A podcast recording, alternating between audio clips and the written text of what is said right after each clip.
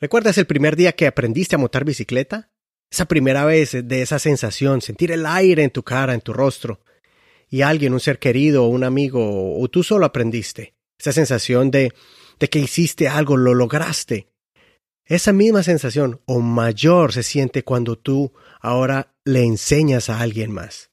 Eso mismo experimenté la semana pasada con mis hijos, enseñarles a montar bicicleta por primera vez y verles ese rostro de agradecimiento. Y tú te sientes como padre satisfecho por haber enseñado un logro más a tus hijos. Y precisamente esa experiencia me inspiró para sacar unos apuntes para poderlos aplicar a nuestra vida cotidiana. Considéralo con Eduardo Rodríguez. Mensajes prácticos que te ayudarán en tu caminar con Dios. Reflexiones bíblicas para la restauración y fortaleza espiritual y emocional. Yo ya había escuchado antes personas hablar de ese momento tan especial cuando aprendieron a montar bicicleta o patineta o cualquier deporte y usualmente su alguien un ser querido, su papá, por ejemplo, les enseñó. Y bueno, ahora yo ya sé lo que significa eso, ¿no? El desarrollar ayudarle a desarrollar talentos o habilidades a sus hijos y haber sido parte de ese momento. Yo aparte de compartirles esta experiencia personal como padre, quiero resaltar algunas lecciones de vida que podemos comparar con el proceso de aprender a montar bicicleta. Y uno de ellos, el primero, es el dolor. Dicen en inglés, no pain, no gain. Y duele y frustra. Muchas veces verse debajo de la bicicleta cuando tú estás aprendiendo. Esa la, quedaste tal vez tu pie apretado allí, o te golpeaste una mano, te raspaste porque caíste en el, en el asfalto, en la carretera. Y, eso lo miré, me dolió ver a mi hija llorando, pero a la misma vez vi como, bueno, no solo mi hija, sino mi hijo se cayó un par de veces en la bicicleta. Y en ese momento ellos se llenaron de frustración y dijeron, ya no voy a seguir más. Ellos pensaron, no, esto no es para mí y se frustran, se frustraron. Pero la clave fue que ellos después entendieron que no debían dejar que la bicicleta los dominara, sino que el propósito era que ellos dominaran la bicicleta. Y con un poco de consolación, sacudiéndose el polvo, eh, componiéndose un poco, secándose las lágrimas, volvieron y se pararon y aprendieron. Aprendieron a montar bicicleta después de algunas caídas. Y en ese instante mis hijos yo sé que aprendieron lo que cuesta pararse otra vez, pararse otra vez, una y otra vez, y practicar, y seguir practicando para poder dominar cualquier arte o cualquier habilidad que se propongan en la vida. Yo pienso que de la misma manera lo podemos aplicar. Muchas veces vamos a experimentar el dolor en nuestras vidas. Pero tenemos dos decisiones, o quedarnos en el piso o pararnos y decir, voy a aprender de esto y voy a seguir adelante porque voy a prosperar, voy a llegar a la meta, sea en tu área con tu familia, en tu área laboral o sea en tu relación con Dios. Recuerda que el dolor es una, una herramienta para enseñarnos y a la misma vez para hacernos más fuertes y levantarnos. otra lección que yo aprendí con ellos fue el temor. Cuando Ana Sofía sentía que yo la soltaba, o Juan Felipe, ellos veían como que papá ya no los estaba sosteniendo. Al principio los, sostenía desde el del, cuerpecito de la cintura, pero después los cogía de la, de, la, de la silla. Y ellos sentían que yo los iba a soltar. Y en esos momentos empezaron ellos a gritar. Cada rato que ellos sentían que yo los iba a soltar, ellos gritaban. No porque ellos se fueran a caer, sino por, por sentirse realmente de que ellos pensaban que los había dejado solos y a pesar de que los estaba sosteniendo del asiento y, y seguía corriendo al lado de ellos.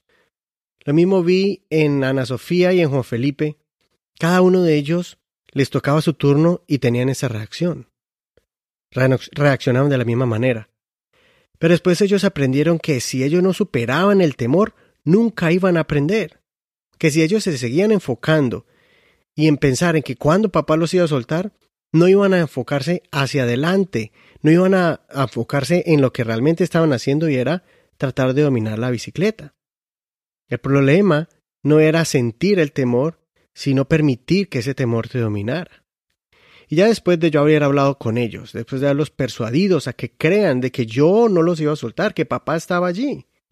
Y aunque pensaran eso, pues que igualmente cuando viniera esa sensación de que pensaran que yo los había soltado, que ellos siguieran pedaleando, porque el hecho de que ellos pedalearan se iban a acercar más al propósito de aprender y sin las famosas rueditas. Ya ve las bicicletas con ruedas. Usualmente uno dura años ahí si no, si no se decide a quitar las ruedas y realmente aprender en el riesgo. Así que el dolor y el temor están ligados con el éxito de llegar a alcanzar algo que tú nunca habías hecho, pero que lo vas a poder lograr si no es que no tengas temor, sino que logres dominarlo y utilizarlo como una herramienta de que ese temor, en vez de hacerte paralizarte, en vez de paralizarte, más bien que te levante y te dé las fuerzas para decir lo voy a lograr y esa adrenalina la utilices como ese impulso para arriesgarte a hacer lo que tienes que hacer. La otra lección que aprendí fue perseverancia, o que aprendimos juntos.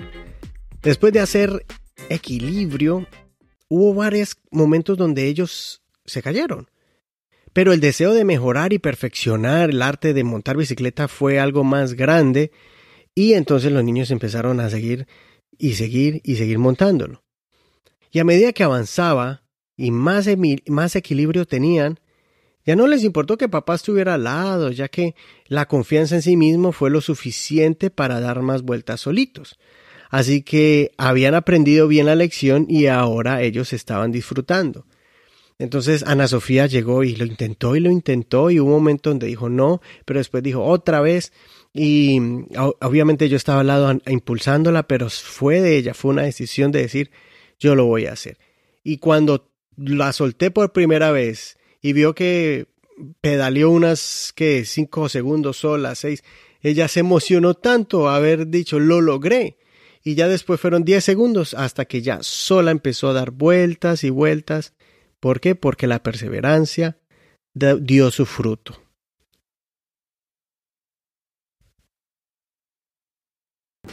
La otra lección fue el fracaso. La autoconfianza puede ser también nociva, puede voltearse en contra nuestra, porque cuando uno quiere avanzar más de lo debido, ahí vinieron unas caídas que le recordaron a mi niña que todavía le faltaba otras áreas que tenía que dominar. Por ejemplo, frenar o arrancar sin que papi la sostuviera.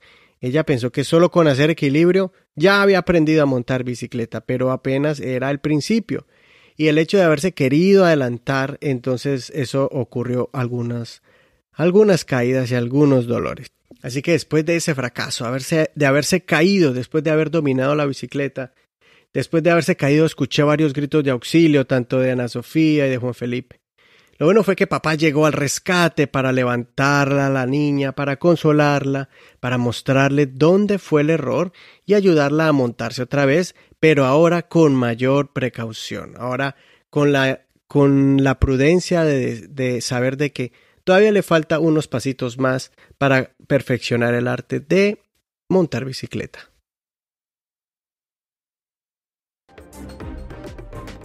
La otra lección es sabiduría.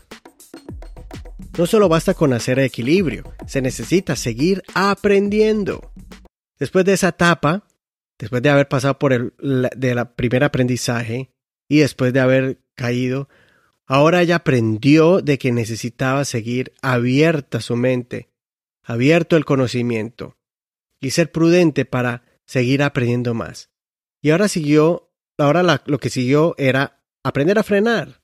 Después es a, a impulsarse y arrancar así, solita, de cero. Y, y también el ejercitar más las piernas, ella se dio cuenta de que necesitaba sacar más músculo para montar la bicicleta con, y coger más velocidad. Así que después de que ya está consciente de eso, ahora ya está entrenando para eso y ya está lista para los siguientes niveles. ¿Por qué? Porque pasó las primeras pruebas. Eso la hizo más experimentada. Ahora sabe más que 30 minutos antes y está abierta para seguir aprendiendo más.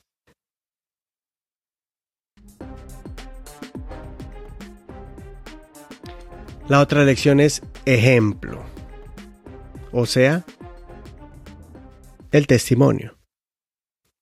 Curiosamente, mi hijo Juan Felipe, el hermanito pequeño de Ana Sofía, él tenía más miedo que Sophie. Tenía miedo de montar bicicleta. Pero el hecho de ver a su hermanita intentarlo, intentarlo y decir, papi, mira, ya puedo un poquito más, papi, ya puedo más, eso lo motivó a él a seguir aprendiendo, ya que tenía un ejemplo a seguir. Y eso a mí me, me recuerda la importancia de llevar una vida, tratar de llevar una vida y esforzarse de llevar una vida recta, íntegra, justa. ¿Por qué? Porque muchas personas que te están mirando. Es muy importante. Muchas personas se van a motivar y se van a levantar o tal vez van a tropezar, todo dependiendo cómo estés llevando mi vida. ¿Cómo estás llevando tu vida? Recuerda que tú eres ejemplo para otros. Con el hecho de tú, sin muchas palabras, solo con el hecho de comportarte, muchas personas van a seguir tu ejemplo y van a decir yo quiero una, una familia como la de él, yo quiero vivir una vida espiritual como la de Él. Yo quiero ser una mujer como ella. Y así vas a alumbrar con tu luz, sin muchas palabras, pero mucho con tus acciones. Y otra lección que aprendí fue la comparación. Ten cuidado con compararte. Eso le pasó a Juan Felipe. Él se estaba frustrando mucho porque su hermanita ya sabía montar sola y él no. Y eso lo aburrió a él. él dijo, mire, Ana Sofía ya sabe y yo no. Y ya no quería seguir montando. Cruzó los brazos y estiró eh, la trompa y hizo los ojitos de triste. Pero tuve que enseñarle que cada uno tiene diferente nivel de aprendizaje. Todo de acuerdo a la edad, o sea, que él era más pequeñito, y también otras cosas como el tiempo de práctica, porque Ana Sofía ya le había avanzado un par de días anteriormente y ya había practicado con ella. Entonces, ten cuidado con compararte. Sigue tu proceso, sigue tu nivel de aprendizaje. Otros ya van más adelante y tú apenas vas empezando. Tal vez tú nunca has dado un mensaje o una prédica y otros ya están predicando. Tal vez unos llevan una familia muy unida y la tuya apenas la estás formando. Unos, unos ya llevan aprendiendo muchas cosas y tú apenas estás aprendiendo las primeras lecciones de vida. No te frustres. Tarde o temprano vas a llegar allá. Simplemente sigue adelante, pídele al Señor que te guíe, que sigas pasando tu proceso, porque Él tiene planes diferentes contigo.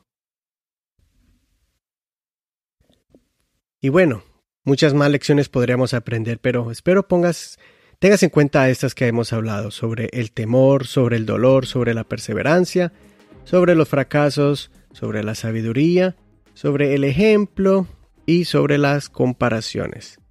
Espero aplique estos consejos en tu vida cotidiana, en tu vida espiritual, emocional, en tu familia, como esposo, como padre, como hijo de Dios, como cristiano, como empleado o empleador, como profesional, como estudiante. Explícala, aplícala en toda la serie de tu vida.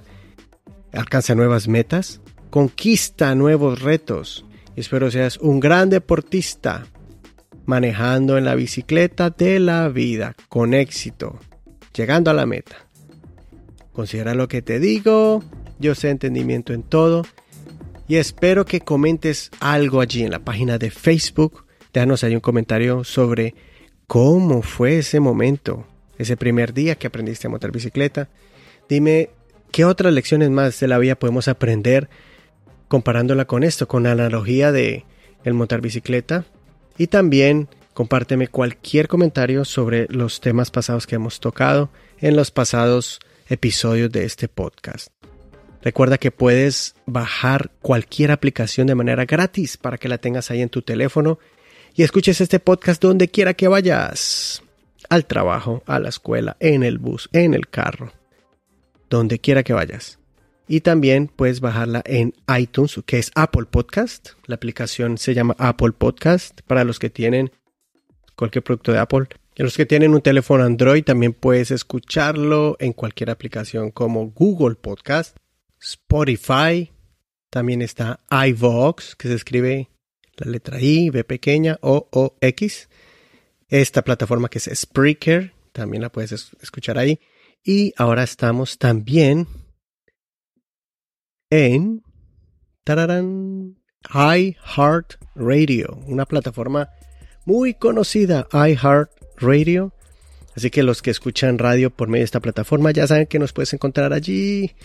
Así que ya sabes, Spreaker, Spotify, Apple Podcasts, Google Podcasts, iHeartRadio, Castbox, Spreaker, Stitcher y otras más. Si tú escuchas una plataforma musical y no estamos allí, déjamelo saber y busco la manera para poder localizarnos en esa aplicación. Y bueno, ya para terminar, quiero enviar un saludo muy especial a todos mis amigos en Estados Unidos, en México, en Guatemala, en Colombia, Ecuador, El Salvador, en Italia, en Canadá, en la República Dominicana y Costa Rica. Son los, primeras, los primeros países donde están escuchando este podcast. Considéralo con Eduardo Rodríguez.